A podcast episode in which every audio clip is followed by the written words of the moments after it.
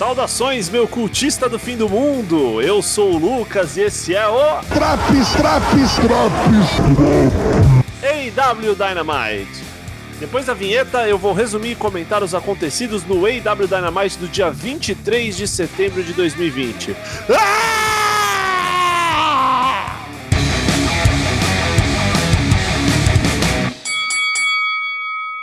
Superbad Keep Sabian e Penelope Ford vêm ao ringue anunciar a estreia do seu parceiro e best man, Miro, em um ringue da EW. Seus oponentes são Joey Janela e Sonic Kiss. Sabian enfrenta o Bad Boy e a Rosa de Concreto por alguns minutos até Miro finalmente entrar no ringue. Boneco tá tiburção, viu? Meu Deus do céu. A luta continua e Sonic Kiss não se deixa intimidar pelo búlgaro. Luta dura quase 15 minutos e termina com o Miro colocando o Sonic Kiss no Game Over, o novo nome para a Accolade. Teve até uma imitação na Hype Raul Julia no final, né? Game Over! Coisa boa, coisa boa. Eric Kingston nem espera as pessoas saírem do ringue e já chega com o microfone na mão. Para quem não sabe, hoje é Kingston versus Moxley pelo título máximo da EW. E ele diz que isso se dá por ele nunca ter sido eliminado da Casino Battle Royale e por isso ele merece esse Além disso, ele conta que está esperando por uma chance há 18 anos. Vejam, eu e John Moxley éramos iguais. Até que Moxley se vendeu e foi para a terra do Sports Entertainment. Antes de finalmente acabar com ele, eu quero vê-lo uma última vez. Eu quero olhar nos olhos do Sports Entertainer uma última vez.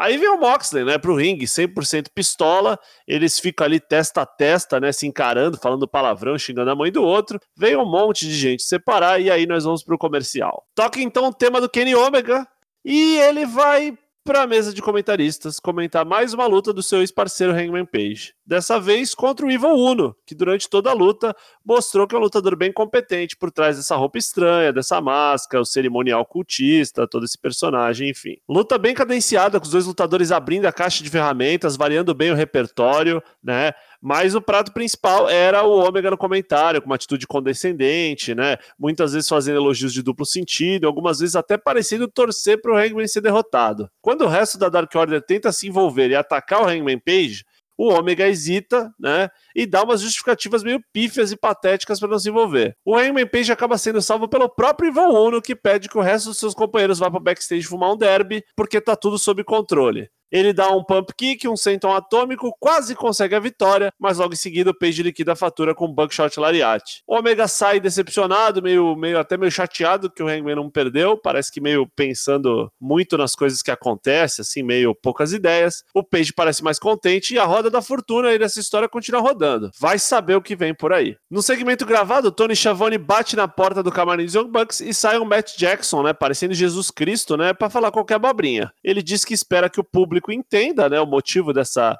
dessa atitude de pau no cu deles, porque eles têm sofrido muito, perderam é, amizades, enfim. Tony Schiavone fica meio, tipo, com uma cara de, tipo, como assim simpatizar? Tomar no cu, as ideias aí, porra. E quando ele pergunta pros Bucks como que eles se sentem ao verem a FTR campeã, o Matt dá um chilique, pede o celular do Tony Schiavone, destrói o celular, depois finge o um arrependimento, assim, pede desculpa e joga um chumaço de dinheiro no chão antes de ir embora. Meio qualquer coisa. Luta pelo TNT Championship, Brody Lee contra Orange Cassidy. Brody Lee vem acompanhado de quase toda a Dark Order, inclusive o recém-derrotado Evil Uno, que vem no sacrifício, mão na cabeça, sentindo muita dor. Primeira luta, metade da luta totalmente dominada pelo Exalted One, que abusa da ajuda do, dos lacaios, do porte físico dele avantajado demais comparado ao Orange Cassidy. Orange Cassidy tenta resistir, mas apanha toda vez que ele levanta, toma tapa, topa chute, toma de tudo. Na hora de ser finalizado com o discos Lariat, é, ele cai no chão. O campeão fica meio chateado, tenta mais uma vez levantar o de Castle,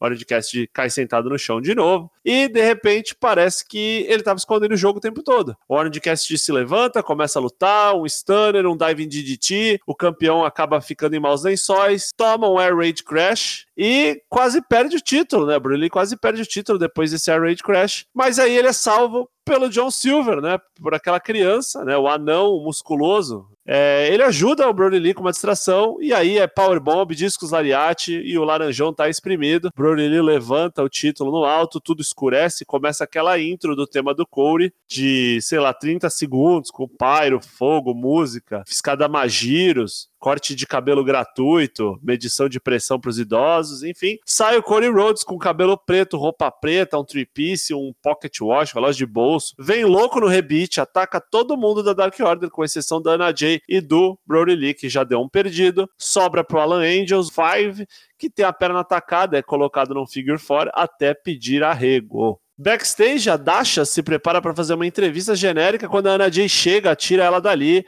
vem o Broly já com o microfone. Puta que pariu, muito bravo, muito bravo, berrando demais, cada vez mais avermelhado, como um chefe assim de beat'em up antigo, né, que vai ficando vermelho e soltando fumaça. Ele esculacha o Corey, acaba com o Corey, acaba com a esposa dele, com o irmão dele, faz um desafio, diz algo mais ou menos assim: Essa coleira aqui, Corey, eu vou colocar ela no teu pescoço, eu vou colocar ela nessa tua aberração aí que você chama chama de tatuagem.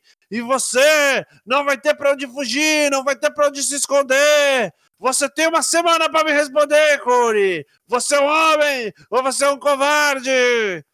Eu achei que ele ainda fosse soltar aquele fuck que ele solta no Being Elite. Não soltou. Programa de TV, não pode usar tanto palavrão. Veio o Matt Hardy pro ringue, vestindo uma camiseta, uma calça-abrigo, junto com a Private Party. Ele fala qualquer coisa do ataque que sofreu semana passada. É, o, o Chris Jericho é um pau no cu. Quando o Chris Jericho ouve isso, ele vem discutir. Ele anuncia o retorno do Sammy Guevara, Sammy Guevara vem, ele abraça, até que o Jericho diz algo muito interessante. Ele diz que não atacou o Matt Hardy e que se fosse ele que atacasse o Matt Hardy, ele ia fazer frente a frente, olho no olho que ele não tem problema em acertar um taco no joelho do Matt Hardy se for preciso. O clima esquenta, o Matt Hardy diz que não está liberado para competir, mas pode sair no soco ali cinco minutinhos com ele tranquilamente. O Mark Quinn interrompe ele e fala: Não, se segura aí, Matt, se segura aí. Precisa melhorar, a gente se importa contigo. Pode deixar que eu consigo pegar o Jericho de porrada. E ele fala, né, que semana passada o Jericho ficou estirado no chão, culpa dele, então que o Jericho venha lutar com ele. E aí o Isaiah Cast interrompe o Mark Quinn e fala: Não, não, não, deixa comigo, essa treta é minha. Jericho, você me venceu semana passada, mas eu quase ganhei de você. Duas vezes. E por isso, eu vou te desafiar para uma luta semana que vem. Mano a mano. Imagina, um moleque de 23 anos saindo das ruas de Nova York e venceu o Chris Jericho? Quem sabe eu não transformo o Le Champion em Le Champion Beach. Vamos pro ringue. Tully Blanchard e Tony Schiavone, né? No ringue, Tully conta as novas regras para defesas de títulos da FTR.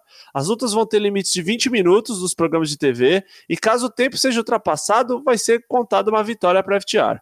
Além disso, a FTR escolhe os oponentes e a primeira escolha, semana que vem, é a SU. O Dax Hardware então xinga os Best Friends, fala: Ah, vocês estão falando dos Best Friends, mas ele semana passada não foi uma luta, né? Foi uma palhaçada lá qualquer, um espetáculo circense. E aí chega os Best Friends. Já chega falando: Ah, porra, tá achando que é espetáculo circense? Não foi espetáculo circense, foi uma guerra, meu. Mas faz o seguinte: vem com essa palhaçada de luta de 20 minutos, vamos sair na mão aqui, 20 minutinhos então. Chama um juiz aí, caralho, vamos sair, põe esses, põe esses títulos aí em jogo, vamos lutar. O Hardware concorda, manda o Tully chamar um juiz, chega o juiz. Quando a luta vai começar, o Cash Wheeler fala: não, não, não, não, não, não, não, para, para, para, para, para, para. E fala que não vai rolar a luta, né? Vocês estão feridos, machucados por conta daquela guerra que vocês enfrentaram semana passada. A gente vai dar uma chance de vocês se recuperarem. A FTR sai andando, os Best Friends então se abraçam no meio do ringue, porque foda-se, né? Foda-se. Abraço. Depois disso, a dupla de campeãs, né? Campeã da EW, Ricardo Shida, e a campeã da NWA, Thunder Rosa, enfrentam a dupla campeã das Olimpíadas do Tag Team Feminino e Velhice Diamante, né? Dando continuidade aos eventos da semana passada, onde a Shida defendeu a Roça de um ataque 2 em 1. Um. As duas duplas se movimentam muito bem, as câmeras tiveram até dificuldade de pegar alguns movimentos, tudo que acontecia no ringue, a ação all over the place. Mesmo com alguns problemas de sincronia, as campeãs se sagraram vencedoras. A Ricardo Shida conseguiu aplicar um Tamashi em cima da Diamante, ao que tudo indica, isso acabou aí. Dasha entrevista o Chris Jericho quando o MJF chega, interrompe o segmento. Os dois bonecos ficam rasgando seda um pro outro, até que eles por que que tu me chamou de idiota outro dia, de loser? Aí eles, não, eu não te chamei de loser, eu tava falando do Tony Chavone, eu tava falando do motorista da, da, da limusine, meu Deus. Ah, então tá, então, porra, tu é gente fina pra caralho, te considero muito, né? E aí eles saem de chavando, elogiam um pro outro, acaba em pizza, não sei, vamos ver para onde isso vai. Será que teremos um programa MJF Jericho no futuro? A saber. Main event foi uma luta entre o, o John Moxley e o Eric Kingston, né? É, esse main event mudou por conta do caso de Covid do Lance Archer, né? Ele está com Covid, e aí o main event anunciado semana passada teve que ser totalmente apagado da história do mundo. Então, e aí tivemos essa luta. Essa luta foi uma luta no sentido instintivo mesmo, parecendo dois animais ensandecidos lutando por um pedaço de carne, né? Estilo totalmente diferente da última luta do Moxley contra o MJF. Aliás, é muito raro ver o Moxley enfrentar alguém que tem um nível similar de violência, né? Com ele. Quanto mais alguém que pode até ser considerado um superior, né? É, essa luta, o Moxley era claramente o boneco mais técnico. Né? Após uma sequência de tapa na teta, soco, cabeçada, tudo disso, o Ed Kingston acerta dois backdrops, mas não consegue pinar o campeão. Os narradores falam que é por conta do cansaço, ele levanta a perna errada, enfim, os dois lutadores quase desmaiando. O Moxley tenta um sleeper, acerta uma transição para um Bulldog Choke. O juiz acaba encerrando a luta quando vê que o Ed Kingston apagou. Após a luta, os Lucha Bros, né, que são irmãos da família né, do Kingston, atacam o, o John Moxley com um super kick duplo. O Will Hobbs chega para empatar, fazer 2 a 2 Ele absolutamente destrói o Rei Fênix com o Spinebuster. Puta que pariu, meu Deus, que bagulho maravilhoso. Né? Mas logo os irmãos Lucha né, e o Ed Kingston estão de volta ao controle. 3 contra 2 toca a música emo, vem o Darby Allin, vem com skate, dessa vez não andando de skate, ele expulsa os dois, comemora o final do programa, quando de repente o Rick Starks chega com o Spear, ah, animal, no Darby Allin. Parece que sempre que é, onde dois ou mais estiverem reunidos, estiver o Darby Allin, vai estar tá lá o Rick Starks para dar um Spear e um Rochambeau. Os vilões destroem o trio dos mocinhos, termina o programa por cima da carne seca. Pontos positivos. O retorno do Cody Rhodes, da do Cody, foi muito louco. Roupa preta, cabelo preto, claramente mal intencionado, uma coisa meio Alexandre a viagem, assim, sabe? É... Será que ele é o demônio agora? Fica aí a reflexão, né? As promos de Eric King sobre o Lee foram animais, com uma intensidade que faz bastante falta, muito wrestler por aí, né? Gostei da estreia do Miro, é, não foi um squash, achei que o Joey Janela e a Sonic estão comendo pelas beiradas, melhorando toda vez que aparecem. Acho que é um tag team que vai ficar aí, é, não é um tag team temporário. Segmento com a FTR agradou porque eu gosto de ver os managers fazendo o seu papel de manager, né, atuando nos bastidores, descolando vantagens aos clientes, parecido com o, o papel do Paul Heyman hoje com o Roman Reigns na WWE. E por fim, o Evil Uno, que fez uma excelente e inesperada luta parelha com o Hangman. Assim, abriu a caixinha de ferramenta, gosto sempre de ver. Pontos negativos. Segmento do Matt Hardy da Private Party foi bem, eu falei, né? Ruim, né? Mal colocado, né? Seria qualquer coisa em outra parte do programa, mas colocar ele para seguir aquela promo do Broly Lee foi contraproducente. A história do Hangman Page e do Kenny Omega, junto com o segmento do Jericho e MJF, sofreram do mesmo problema. Parece que foi 90% reprise e 10% novidade. E também não posso esquecer daquela, né? Não aquela mas a reclamação de sempre, né? Porra, dava para colocar outro segmento feminino aí, né? Eu dou esse programa a nota 7. E aí, gostou? Mesmo? Tem certeza? Enfim, ouve os outros drops também, então. Tem o Raw, tem o SmackDown, tem o NXT. E acompanhe nossas lives no twitch.tv barra 4CWP. Às terças e quintas-feiras, às 8h30 da noite. Não esqueça de comer legumes e hortaliças. E até a próxima. Tchau!